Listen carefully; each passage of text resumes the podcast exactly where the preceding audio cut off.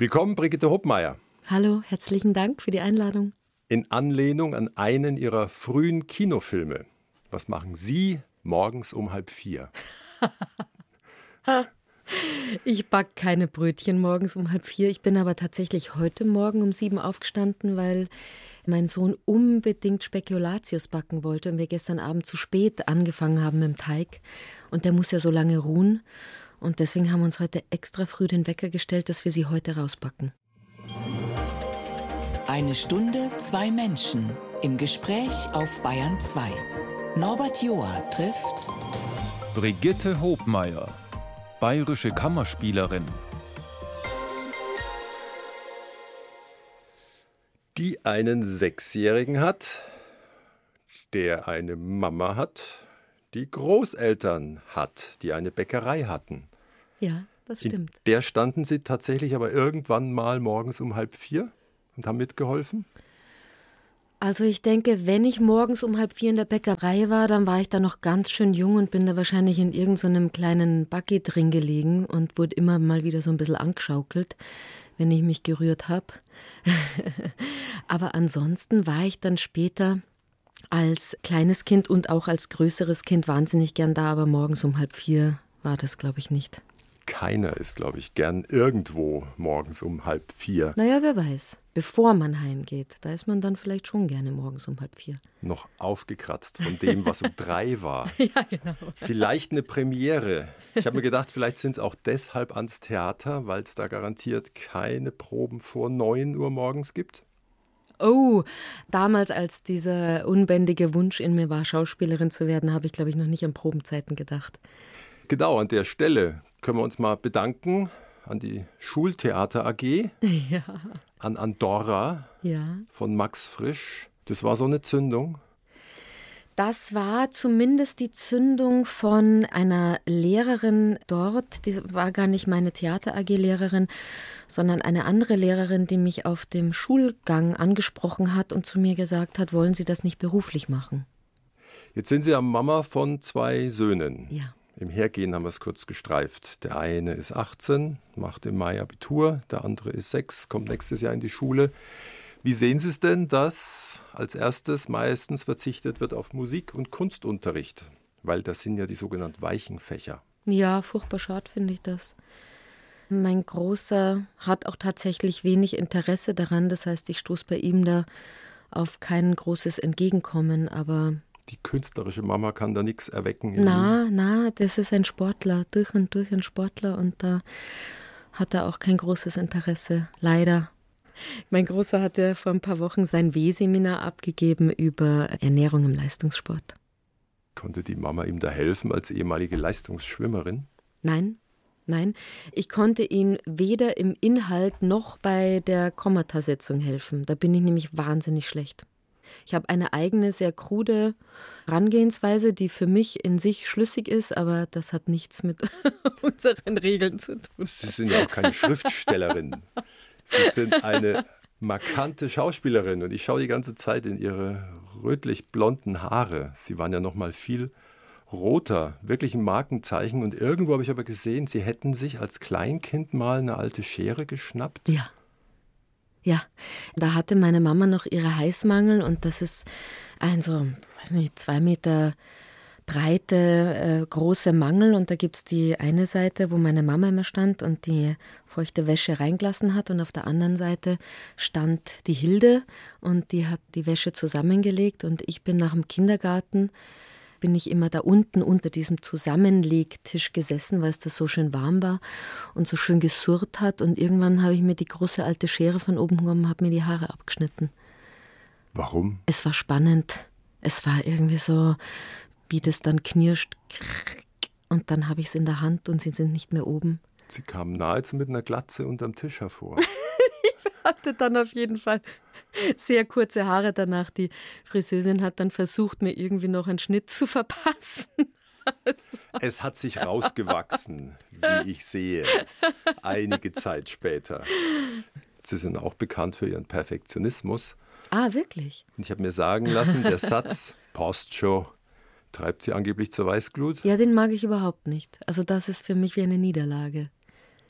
Selbst gut ist schlecht. Alles gut. Alles gut. Oh, furchtbar. Wie war unser Interview? Ja, gut. Oh. Nett. nett. Nett. Interessant. Also Ihr Satz ist eher, das geht noch besser. Ist ganz spannend. Ähm, vielleicht hat es auch mit dem Theater zu tun. Ich drehe gerade in einer sehr schönen Serie, Morrisnet heißt die, das ist eine deutsch-belgische Koproduktion. Und da hatte ich letzte Woche eine Situation, wo ich wieder an genau der gleichen Stelle in diesem großen Gebäude war und wir dort wieder eine Szene gedreht haben. Und ich hatte eine Woche vorher dort eine Szene. Und ich bin in diesen Raum gegangen, dachte mir, oh, jetzt weiß ich, wie ich die Szene hätte spielen sollen. Und ich habe sie immer noch in mir rumgetragen, bin mit ihr schwanger gegangen, habe mir drüber Gedanken gemacht und dachte mir, jetzt, jetzt spielen wir sie nochmal. Und ich habe mir, na, es geht natürlich nicht, weil der Drehtag ist vorbei. Und meine Kollegin, die Leonie Benesch, kennen Sie bestimmt mhm. aus das Lehrerzimmer, dreht nur, ist eigentlich nur in, in Filmen unterwegs. Und dann habe ich sie gefragt und habe gemeint, Julia, hast du das auch? Dass du nach den Szenen immer wieder äh, das überlegst und denkst, wie kannst du es besser machen? Und sie und sagt, hätte nein. Ich nur. Hat sie überhaupt nicht. Also das ist, glaube ich, noch ein Phänomen, das ich von der Theaterarbeit mit mir mitnehme. Ich habe eine Probe, was hat funktioniert, was nicht. Ich setze mich damit auseinander und ich bereite mich für die nächste Probe oder oder morgen mache ich es besser. an dem Abend schief? Wie bereite ich mich für die nächste Vorstellung vor? Und das brauche ich natürlich beim Film nicht. Da bleiben wir noch bei der letzten Frage im Theater. Ich habe noch einen Satz von Ihnen im Kopf als äh, Maria Braun in dem Fassbinderstück. Mhm. Ich habe nie gesagt, dass ich es leicht haben will. Mhm. Das könnte auch von Ihnen sein. Das ist ein schöner Satz. Aber diese ganzen Fassbindersätze, die könnte man eigentlich einen nach dem anderen sich an die Wand schmieren. Der spricht ihn aber auch selber aus der Seele. Es ja, muss nicht leicht gehen. Es muss nicht leicht gehen, nein. Wenn ich aus München rausfahre, ist an der Ausfahrtsstraße, hat jemand so eine Installation gemacht, steht riesengroß drauf, kein Leben, das sich lohnt, ist leicht. Oh. Da fahren dann Autokolonnen vorbei. Sie würden nicken? Ich würde nicken, ja. Ich würde sagen, ja, ich, ich glaube, das stimmt. Ob es jetzt erstrebenswert ist, also natürlich wünsche ich es mir oft leichter, mehr von der Hand gehend, nicht so viele Widerstände überwindend müssend, aber, aber die Realität ist oft mit viel Überwindung verbunden. 1 zu 1, der Talk auf Bayern 2.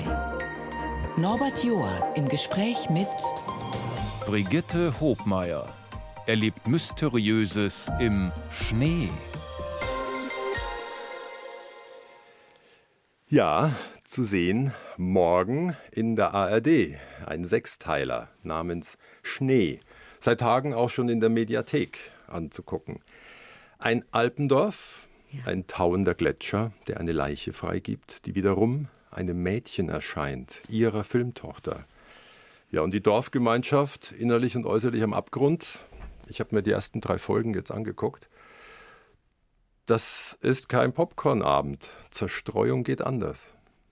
Das ist kein Popcornabend, aber es ist auch kein Abend, wo man von einem Leichenberg zum anderen Leichenberg hüpft. Also das stimmt. Ich glaube, den kann man sich sehr gut anschauen. Und Sie haben gesagt, was Sie an Mystery so gut finden. Ich darf mich gruseln. das ist was Feines. Ja, ich, ich, ich muss immer so lachen, weil ich selber als Zuschauerin wahnsinnig ängstlich bin und meinem Mann auch hin und wieder die Hand zusammenquetsche, wenn ich furchtbare Angst habe oder aufschreie mit einer unglaublichen Lautstärke, die wirklich total unangebracht ist. Sie fahren auf der Wiesen keine Geisterbahn. Ich liebe es, auf der Wiesen Geisterbahn zu fahren, aber keiner fährt mit mir mit. Weil die Hand danach so gequetscht Weil die ist. danach so gequetscht ist und man mit einem Tinnitus rauskommt. Schrei, Schrei, Schrei. Und dann haben sie vor Freude gejubelt, als sie das Drehbuch gelesen haben. Also da ist mythische Wucht, verlangsamtes Spiel, viel seelischer Aufruhr, Familiendrama verwoben mit einem Naturdrama. Mhm. Ja, am Ende so ein bisschen das Kleine und das Große. Es geht um den Weg der Menschheit im 21. Jahrhundert. Liege ich da auf der richtigen Spur? Ja, wenn man zu groß denken will, kann man da auf jeden Fall hindenken. Man kann es aber auch als Familiendrama sehen. Da sind Sie, da ist die Schwiegermutter. Man merkt gleich, dass es ein bisschen knirscht. Da ist eine seit Jahrzehnten verschollene Tote. Ja. Die überreicht am Fenster einen Ring. Und dann denkt man sich, ja klar, das war jetzt ein Traum, aber dann hat das Mädchen morgens diesen Ring. Ja. Und sie unterhalten sich gut nach einem Selbstmord mit einem Mann auf einer Parkbank, von mhm. dem ich dann später erfahre, der ist ja auch schon lange tot. Mhm. Jetzt spoilern Sie aber schon ordentlich. Dabei lasse ich es auch. Wie halten Sie es denn persönlich mit dem Übersinnlichen? Kommt ganz auf die Gemütsverfassung an. Es changiert zwischen ein Zufall, der mir eine neue Tür öffnet und vielleicht war es jetzt doch schicksalhaft, diese Begegnung oder diese Situation.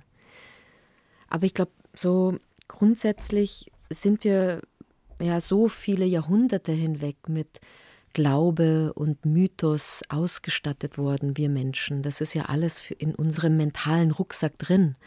Also was meine Oma mir noch, das Kraut ist dafür und das dafür und lass das Kind, das kleine Kind nicht in den Spiegel einschauen, weil dann bleibt es kleinwüchsig.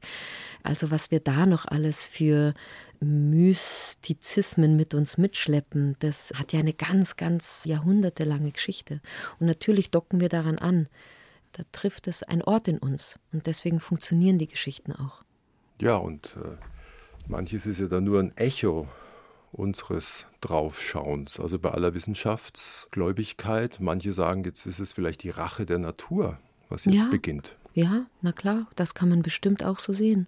Wobei die Natur ja keine Rache und kennt. Wissen, ja, eben, genau. Und so ist es einfach, es wird zu warm, also schmelzen die Gletscher. ja, sie haben gedreht. auf über 2000 Meter in den Dolomiten. Oh ja, phasenweise sogar über 3,3. Schnee ist ja das Riesenthema oder der fehlende Ja, Schnee, ja. an dem der ganze Ort hängt. Waren Sie in den Dolomiten in der Gegend schon mal zum Skifahren zuvor? Ich war dann danach dort zum Skifahren. Äh, meine Familie hat mich auch dort besucht, weil das eine so lange Drehzeit war. Mein kleiner Sohn hat dort Skifahren gelernt. Mhm. Das war aber vergnüglich. Das war vergnüglich. Keine aufgetauten Leichen. Nein, keine aufgetauten Leichen. Obwohl wir einmal morgens hinkamen und dann der Skilehrer meinte, er wäre schon oben gewesen und hätte ein Rudel Wölfe gesehen. Also es war doch auch sehr wild. Ach, die gibt's da wirklich? Ja, die gibt es da wirklich. Ich dachte, Sie haben da einen mitgenommen. Na, da haben wir kein. Der, unser Spielwolf war auch ein Wolfshund, also kein Mhm. echter Wolf. Sonst hätten wir auch niemals so nah an ihn ran dürfen, obwohl es auch da hin und wieder ein paar gefährliche Situationen gab. Ich mich unglaublich gefreut habe, dass der Hund so gut mitspielt und mich anknurrt. Und dann ist aber sofort äh, die Tiertrainerin zwischen uns gesprungen und sie meinte, ah, im nächsten Augenblick hätte er gebissen, sie musste jetzt reinspringen, weil ich war natürlich, warum gehst du dazwischen? Das war doch super. Und sie meinte, na, na, für den hat das Spiel vor einer Minute beendet. Das war natürlich auch ganz aufregend für mich, so mit Hunden zu arbeiten, in der Natur, in, in diesen Naturgewalten. Am Anfang war noch Schnee, also ich, mir ist der Schnee bis zum Bauchnabel gestanden, die ersten zwei Wochen. Also das war schon eine große, große Erfahrung, physische Belastung, äh, die ich da erlebt habe. Inmitten einer grandiosen Natur. Also die Berge sind da gewaltige Mitspieler, Ja, wenn man hinten rausschaut in den Horizont. ja, Und je nachdem, wie man drauf guckt, sagt man sich, oh, gutes Dorf heißt Rotten. Da wird sich schon jemand was dabei gedacht haben. Will ich da leben? Entweder Ja. ich habe viel Platz oder Ja. ich habe sehr viel Platz. Also erstmal fährt unsere Familie ja aus einem ganz hehren Grund dorthin. Wir verlassen unser ganzes Leben in der Großstadt Wien. Ich gebe meine Oberärztinnenstelle auf, mein Mann gibt sein äh, Restaurant auf, weil Wir sind unsere gerade im Tochter. Film. Wir sind gerade im Film, Entschuldigung, weil äh, unsere Spieltochter im Film schwer asthmakrank ist und wir hoffen uns durch das Leben dort, durch die Entschleunigung und durch die gute Luft, dass sich dort unser Leben vereinfacht und die Tochter, wenn nicht gesundet, sondern doch äh, ihre Asthmaerkrankung lebbarer wird. Und in den Drehpausen haben sie sich umgeguckt und sich gedacht, hier könnte ich leben. Es ist schon wirklich wunderschön dort. Also nicht umsonst fahren die ganzen Venezianer dorthin. Die haben dort ja alle ihre kleinen Häuserchen und Wohnungen und also das ist schon wirklich eine bezaubernd schöne Gegend. Eine grandiose Kulisse für einen Mystery-Thriller Ja. namens Schnee. Wir verraten nicht, ob es im Film ein Happy End gibt. Ich glaube nein. Ich höre gerade in mich rein, ich glaube nein. Aber auf Erden hoffen Sie ja sicher auf eine Art Happy End, auch vor allem für Ihre Söhne, 6 und 18. Mhm. Aber was kann man machen dafür? Machen Sie irgendwas dafür? Ich überlege auch gerade, ich fahre dauernd Fahrrad, aber das wird es nicht reißen. Ob das ja, ob nur das Radlfahren was reißt? Ja, ich bin da schon sehr schwarzseherisch. Ja. Ich kann jetzt da gar nicht so mit den großen Pamphleten daherkommen. Nicht jeder kann alles machen, jeder kann versuchen, ein bisschen was zu machen. Und vielleicht ist das, wo wir uns alle irgendwie vielleicht ein paar Minuten Pause gönnen sollten und drüber nachdenken sollten, ist, wie elitär ist eigentlich unser Leben hier und machen wir eigentlich so wenig, weil der ganze Klimawandel uns im Augenblick ja immer noch so ein bisschen dratzt, aber eigentlich noch so ein bisschen peripher beeinflusst. Wir können, müssen aber nicht. Ich glaube, wenn es wirklich hart auf hart kommt, es gibt Landstriche in dieser Welt, wo du den Luxus nicht mehr hast, wo du nur noch handeln musst und dann eigentlich nur noch hinterherrennst. Aber gestern habe ich wieder einen Artikel im Spiegel gelesen, dass eigentlich die 1,5 Grad sowieso schon nicht mehr einholbar sind und äh, die.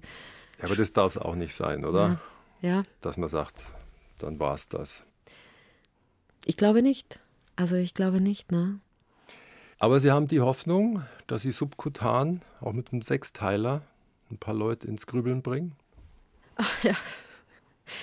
Ich glaube, dass wir in der Kultur und in der Kunst ja auch die Aufgabe haben, die Probleme unserer Zeit in Geschichten zu erzählen. Und das machen wir mit der Serie. Mhm es werden noch viele Seiten gehört.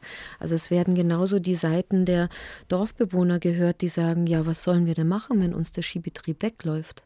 Wenn das uns alles wegbricht, unsere komplette Existenz geht verloren. Drum muss die, es raufgehen auf den drum Gletscher. Muss noch raufgehen, drum muss rübergehen, drum muss dahin gehen. Der Skizirkus muss am Laufen gehalten werden. Wir brauchen unsere Kanonen. Wenn es aber so warm ist, dass man die Kanonen nicht mal mehr anmachen kann, dann stehen wir wieder vom gleichen Dilemma. Es ist ein Spiegel, ein Zeichen unserer Zeit, dass wir jetzt dastehen mit dem Zeigefinger und sagen, und so müsst ihr euch jetzt verhalten und dann wird alles gut. Das machen wir und schaffen wir mit unserer Geschichte auch nicht. Aber, Aber zum Nachdenken eingepackt in Mystery. Ja. Morgen zu sehen. Da startet der Sechsteiler in der ARD. Und jetzt auch schon, kann man reinschauen in der Mediathek. Bayern 2, 1 zu 1 der Talk. Und ich könnte sagen, Mai, die Woche fängt schon gut an. Die Hopmeier sitzt mir gegenüber. Legendäres Zitat vom Räuber Kneißl. Räuber Kneißl, klasse Kinofilm. Da haben sie ganz schön rumgeknutscht mit Maximilian Brückner. Oh ja, stimmt. Bin ich ganz vergessen. Sowas kann man nicht vergessen. Der Rosenmüller hat sicher auch nicht vergessen. Ja, um sie rankt sich natürlich tausendfach Kritiker Prosa, was habe ich denn hier? Süddeutsche Zeitung. Erdverbunden und erotisch, bäuerisch, naiv und kurtisanenhaft. Keine kann das so aufregend verkörpern wie Brigitte Hobmeier. Mhm. Ein Schmarren oder hören Sie gern? Äh, höre ich, ge hör ich gern. Schon. Jetzt haben Sie kurz überlegt, ob Sie es von sich weisen. Das ist jetzt zu egoistisch, wenn ich sage. Na, sowas hört man gern. Ist ja alles drin. Geboren im März 1976 in Ismaning. Der Vater Heizungsinstallateur müsste heute 68 sein. Mhm. Schafft er noch? Mein Vater kann nicht ganz aufhören mit dem Arbeiten und fährt hin und wieder eine, wenn sie ihn brauchen. Wenn sie einen Hopmeier brauchen. Und der Hopmeier wird immer gebraucht. Die Mutter hatte eine Reinigung. Mhm. Und Sie sagen vor allem, ich empfand und empfinde mich aus einer stolzen Arbeiterschicht kommend. Ja, ja, das stimmt. Das gibt es ja heute kaum mehr. Da haben Sie einen Stolz, daher zu kommen. Ja, das habe ich. Das habe ich wirklich. Meine Eltern haben sich so viel aufgebaut aus ihrer eigenen Hände Kraft. Das war am Anfang wahnsinnig schwer für mich, als ich mich dann auf die Schauspielschule gestohlen habe, dass meine Hände am Abend nicht dreckig sind. Dass meine Arbeit nicht bedeutet, ich komme mit Kreuzschmerzen abends heim und brauche erst einmal eine Ladung Seifen und eine bürsten, dass ich meine Hände sauber kriege. Wie es mal war, als Sie als Kind dem Papa den Zwölfer Schraubenschlüssel gereicht haben. Sowas verbindet? Ja, ich bin auch unglaublich gerne im Baumarkt. Mir, mir gefällt es. Ich habe das immer gern gemacht, mit meinem Vater zu arbeiten, zu werkeln, unterm Auto zu liegen. Ich habe das geliebt, dabei zu sein bei den Arbeiten der Großen. Ich kenne das überhaupt nicht, dass ich bespielt worden wäre als Kind. Auf den Spielplatz gehst selber und kommst selber wieder zurück, aber das, ich durfte teilhaben am Leben bei der Arbeit meiner Eltern. Das fand ich schön. Und an der langen Leine, also viel Bäume klettern, in Ferien auch mal bei den Bäcker-Großeltern in mhm. Niederbayern. Ja. Steigt da spontan ein Bild auf? Ja, von meiner Oma sowieso. Aber ich habe eine ganz intensive, ganz innige Beziehung zu meiner Oma gehabt und bis heute vergeht, glaube ich, kein Tag, wo ich, wo ich nicht an sie denke und sie vermisse und sie als meinen Schutzengel um mich herum empfinde. Sie hat auch, glaube ich, einen ganz wegweisenden Spruch mitgegeben ah, aus ihrer Zeit. Kind, verdien immer dein eigenes Geld, sei niemals abhängig von einem Mann. Mhm. Ja, das stimmt. Das von meiner Oma. Und das haben Sie sich zu Herzen genommen? Ja, meine Mutter auch. Meine Mutter ist auch selbstständige Geschäftsfrau gewesen und das haben sie mir mitgegeben. Steh auf deinen Bein, verlass dich nicht auf Mr. X. Ja, das würde ich auch jeder anderen Frau hier durchs Mikrofon zuflüstern wollen. Ich glaube, die meisten haben es mittlerweile schon verstanden. ja, als Teenie irgendwo eine Zeile gesehen mit Stahlkappen Doc Martens in die Kirche. Ja. Gerade weil sich die Leute aufregen? Ja, ein bisschen schon. Ich gebe es zu. Es hat mich doch auch immer ein bisschen gereizt, ein bisschen anzuecken. Und Sie sind kein Harmonie-Hansel? Na. Wenn es scheppert, auch recht. Ja, sehr schön, wenn es scheppert. Und du überlegst, wie schaffe ich es auch aufs Gymnasium wie der Bruder? ja. Das hat mich dann schon überrascht. Da haben sie einen kleinen Kampf fechten müssen, aber wir schreiben doch das Übertrittsjahr 1986. Mhm. Da musste man noch verhandeln, dass man als Mädchen auch darf. Ja, ich musste verhandeln. Mai, vielleicht ist das auch einfach die Familiengeschichte, aus der ich komme. Also mein Bruder war überhaupt der Erste, der auf eine höhere Schule gehen konnte. Zuvor war einfach Schule, Hauptschulabschluss und ab in die Lehre, Geld verdienen. Und in dem Augenblick, wo du, wann machst du deinen Hauptschulabschluss mit 15? Da wurde sofort Wohngeld abgezwackt, meinen Eltern, dass sie daheim noch wohnen durften. Also das war ein bisschen eine härtere Schule, durch die meine Eltern gegangen sind. Und, und die Wohnung nicht voller Bücherregale. Nein, nein. Also meine ersten Theatererfahrungen, die hatte ich dann mit meiner Tante, Brigitte, die auch meine Taufpatin ist. Und die war auch zu Hause bei meinen Großeltern äh, Bäckereisverkäuferin und hat sich dann das zusammengesparte Geld, mit denen ist sie dann nach Landshut und nach München und Dingolfing in die Operette gegangen hat sich wunderschöne Kleider gekauft und Hüte, riesengroße Hüte trug sie dann immer und hat mich dann mitgenommen. In eine andere Welt. In eine andere Welt. Und das habe ich eigentlich ihr zu verdanken, dass sie mir diese Welt gezeigt hat, dass ich die spüren durfte. Riesengroß, wenn ich mir heute denke, das Landshuter Theater, heute sehe ich das und denke mir, oh, so ein, ein schönes, wunderschönes kleines Theater. Aber damals dachte ich mir, geht das noch größer. Hat leider erstmal nicht so viel dran geändert, dass die Eltern vermutlich die Stirn gerunzelt haben, wie sie sagten, Schauspielerei. Ja. Für die war es wahrscheinlich ein Schmarrn.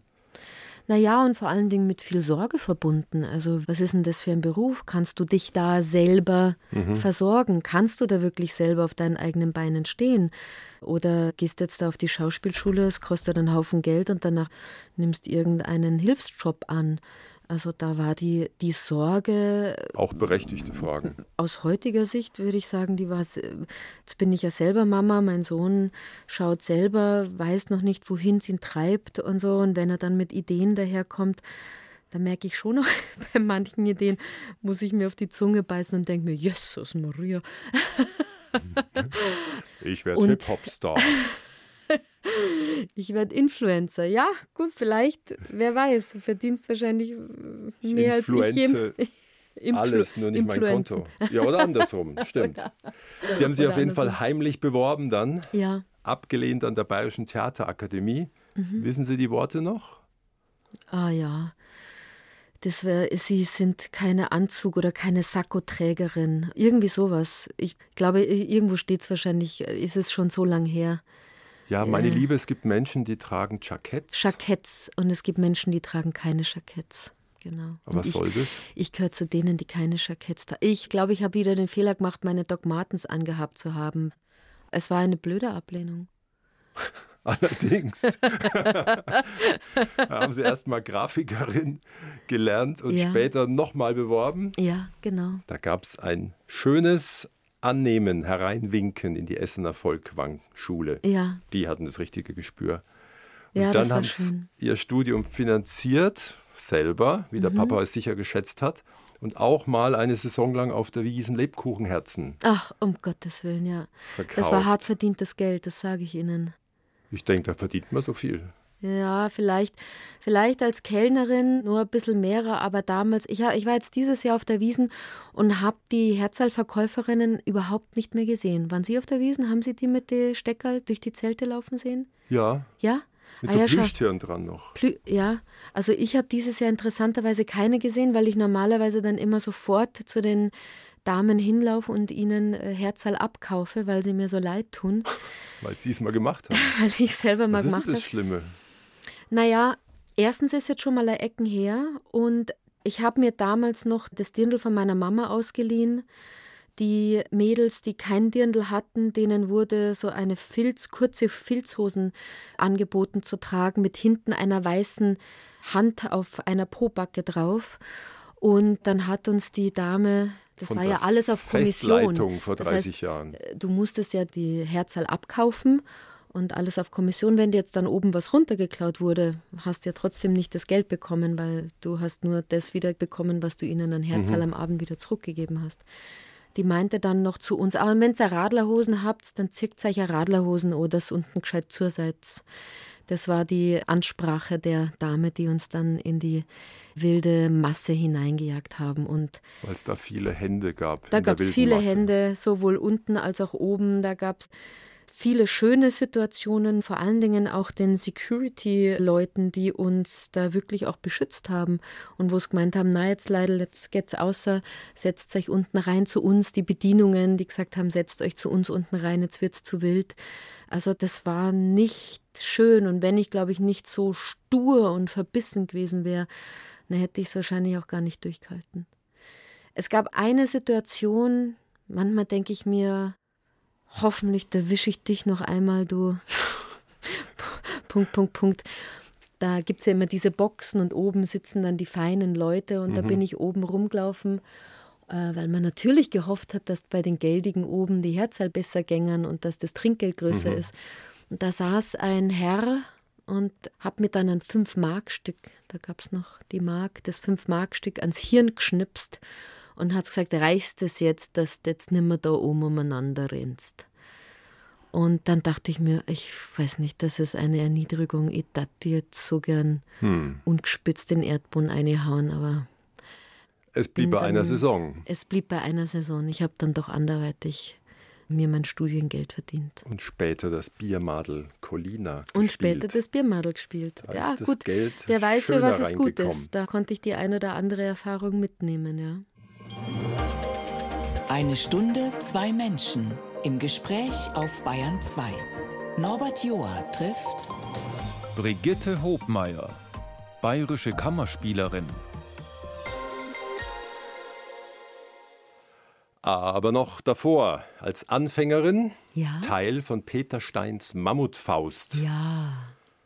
Oh. Ich war nicht drin, ich habe nur gelesen, Goethe Wort für Wort. Faust 1 dauerte acht Stunden, Faust 2 14. Ja, 14. Mhm. Auf welcher Seite ist man da angeschlagener? Auf der Bühne oben oder im Zuschauerraum? Also ich habe das ja geliebt. Ich, Im Ernst? Ich habe so gern. Ich war da so gern dabei. Und ich weiß, dass es wahrscheinlich, also ich mag es ja bis heute nicht glauben, aber es muss wohl, äh, weil es dann doch mehr als ein paar Leute sagen, es muss wohl eine Zumutung gewesen sein, sondergleichen. Aber Was, es tut mir so leid. was stimmt Sie so heiter?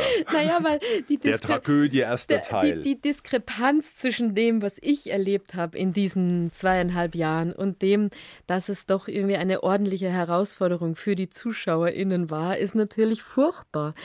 Ich konnte mich nicht ausspielen die ersten zweieinhalb Jahre. Das auf jeden Fall nicht. Das durfte ich dann beim Christian Stückel.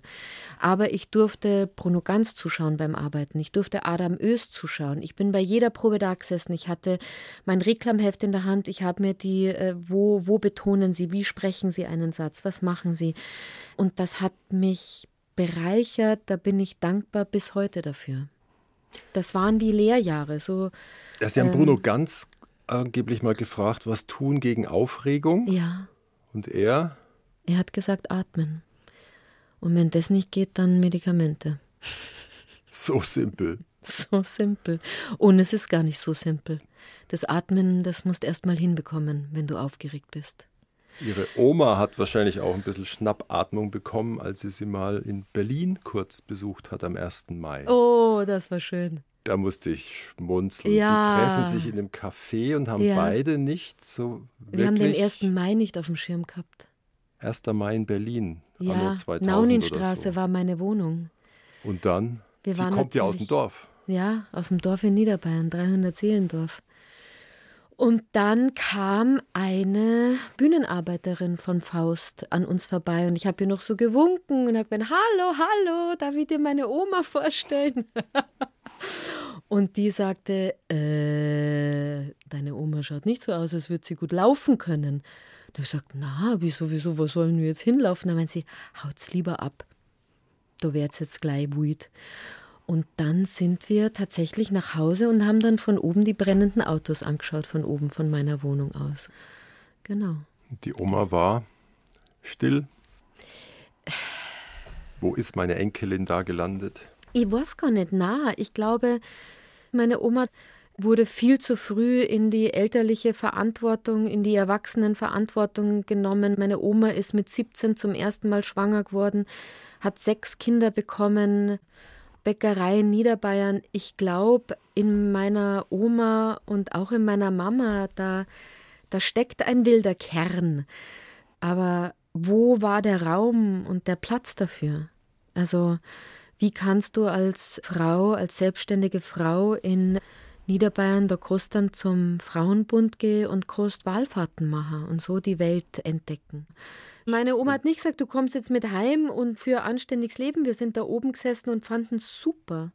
Also das war auch für meine Oma eine tolle Erfahrung und sie hat es genossen, dass sie mich in der Weltgeschichte treffen kann. Und bis heute, meine Oma wollte mich noch in Wien besuchen, als wir da mit dem Faust in Wien waren. Da war ich aber schon schwer verliebt in meinen jetzigen Ehemann. Und sie hat gesagt, Kind, ich komme das und das Wochenende. Und dann habe ich gesagt, Oma, da kannst leider nicht kommen, da kommt der Floh.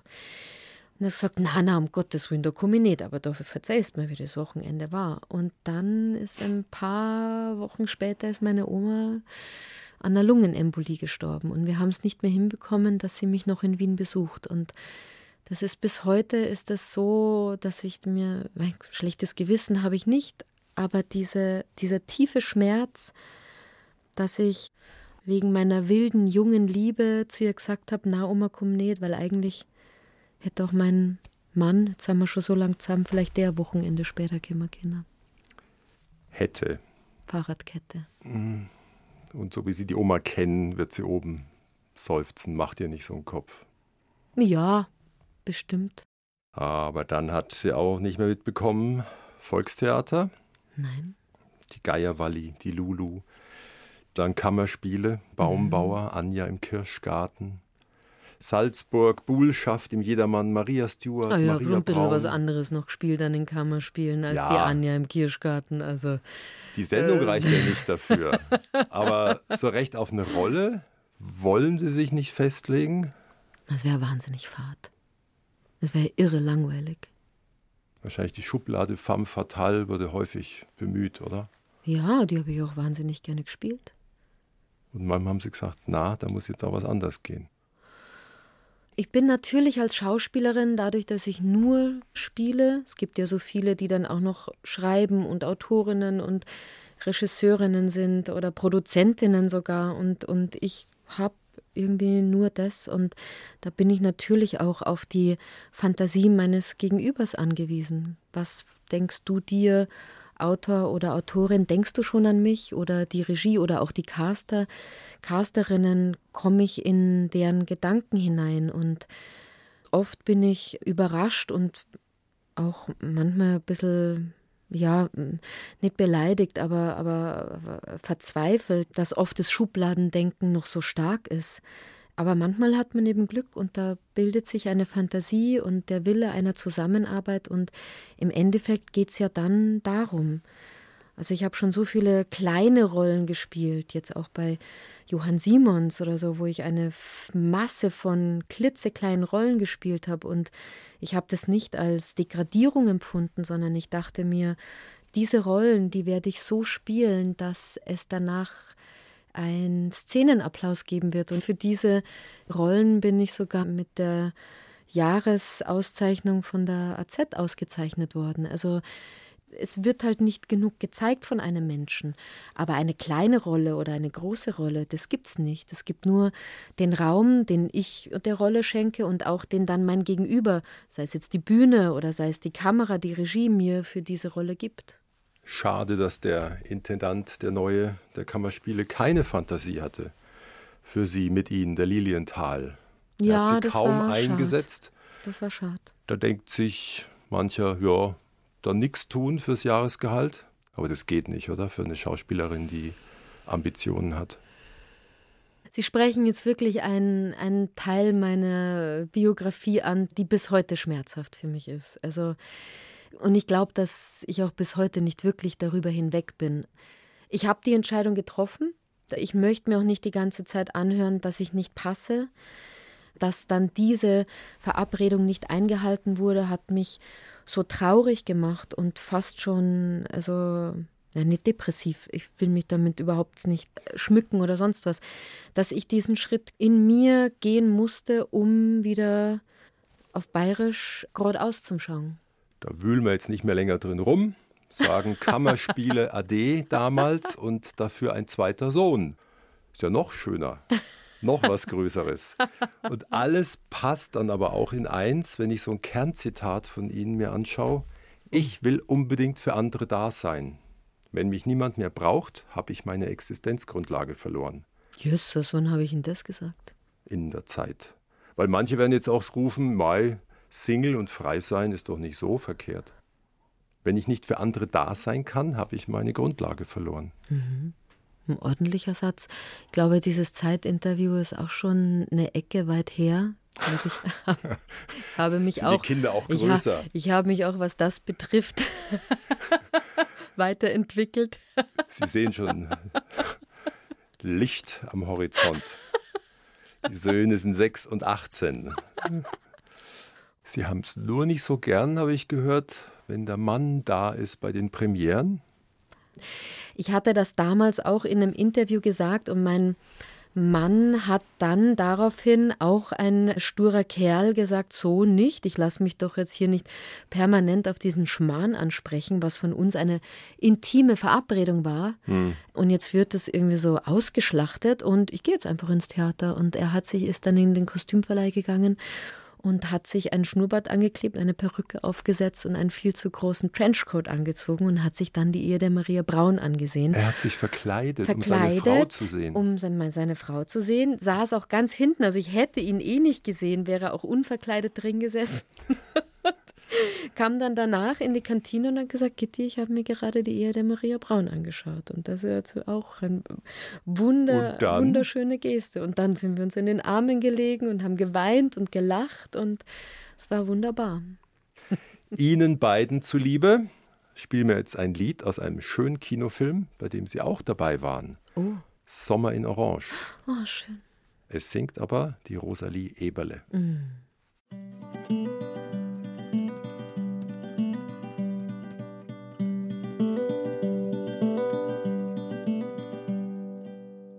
Weißt du schon, wie schön das ist? Ein Apfelbaum und Pferdemist und Wolken, die sich selber ziehen, als würden sie die Lüfte fliehen. Wünsch dir was und bitte sehr, das erste Mal ein Sternmeer und alles, alles zeige ich dir, damit wir heute sind und hier. Deshalb brauch ich meine Arme, dich zu tragen, meine Augen, dich zu sehen, meine Stimme, dir zu sagen, dass ein geschehen. Und mein Herz, um dir zu schlagen, meinen Weg mit dir zu gehen, meine Stimme, dir zu sagen, dass du Wunder mir geschehen.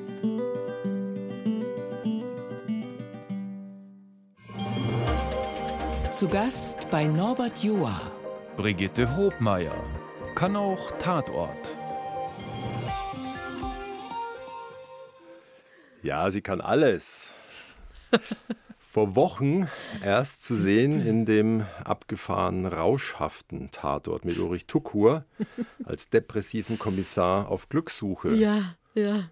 Also schon ziemlich verwegen, oder? Ziemlich abgefahren. Aber wollen Sie einen äh, Uli Tucker-Tatort sehen, bei dem es normal zugeht? Aber das war noch eine neue Liga, wie er dann im Kosmos entschwebt, seinen Bauchnabel sucht. Sie sagen als blasser Psychoengel, sinngemäß, Sie könnten es jetzt wahrscheinlich immer noch Wort für Wort runter deklamieren. Also ungefähr so, die meisten trauen sich nichts, verwalten ihr Leben und warten nur ab, dass es rumgeht. Ja. Ein guter Satz, oder? Da kann man auch kurz drüber nachdenken. Ob wir unser Leben nur verwalten oder ob wir es leben. Da lassen wir die Pause jetzt mal. Die entsteht in einigen. Und dem entkommen sie zur Gänze, dass Nein. das so dahin blubbert und dann denkt man sich, huch, wo ist denn der Monat hin? Ich renne eher dem, dem Leben verwalten hinterher. Also sie müssten eher mehr Alltag organisieren. Ja. Bin nicht nur wahnsinnig schlecht in der Kommatasetzung, sondern auch wahnsinnig schlecht in, im Leben verwalten. Ich spiele lieber. Dafür gibt es dann den Partner, wenn es eng wird, oder? Fürs Verwalten. Mein Bruder kann das sehr gut. Der ist Beamter geworden in Ismaning und der hat irgendwie das alles abbekommen und mir und meine Eltern davon nichts rübergeschoben in meine Gene. Aber man kann auch mit Mitte 40 noch dazulernen. Mhm. Ich hoffe. Bestimmt. Aber das Spielen sollte man halt nicht verlernen und sein lassen. Der Schlusssatz in diesem ja, wilden Tatort vor Wochen von Tukur. Fürs perfekte Glück sind wir Menschen nicht gemacht. Wir brauchen auch Unglück und Mangel. Der Analytiker sagt an der Stelle, glaube ich, Wir sind durch, oder? Irgendwie sowas. Jetzt sind wir durch. Und dann schaut Tucker auf die Uhr und sagt, was, wir haben noch 20 Minuten. Und dann sagt er, nein, wir sind jetzt ganz und gar durch. Ich mochte den Tatort sehr. Ich habe es nicht ganz verstanden, warum wir als Untergang des Abendlandes gehetzt wurden in der Bildzeitung, aber Ja gut, die Krimi-Freunde haben gesagt, die Leichen sind langsam nur noch Beiwerk Ja. ein Psychodrama. Aber sie denken sich, bei 1200 Tatortfolgen kann man auch mal so eine machen. ich mochte das Buch unglaublich gern. Also ich fand das so spannend und so toll. Und ich mochte es auch, dass sie davon kommt, dass sie danach in Shanghai hockt und weitermacht. Auch das fand ich super. Jetzt haben Sie gespoilert, wer es noch nicht gesehen Ge- hat. Ja, wenn wir den Psychoengel schon gestreift haben, dann können wir jetzt noch zur Lulu schwenken. Jetzt wollen sie wieder zurück ins Volkstheater hüpfen. Ja, weil mir kommt durch den Sinn, dass Sie mal gesagt haben, privat bin ich die Anti-Lulu. Was? Ich bin extrem monogam, haben Sie mal von sich gesagt. Jesus Maria. Okay.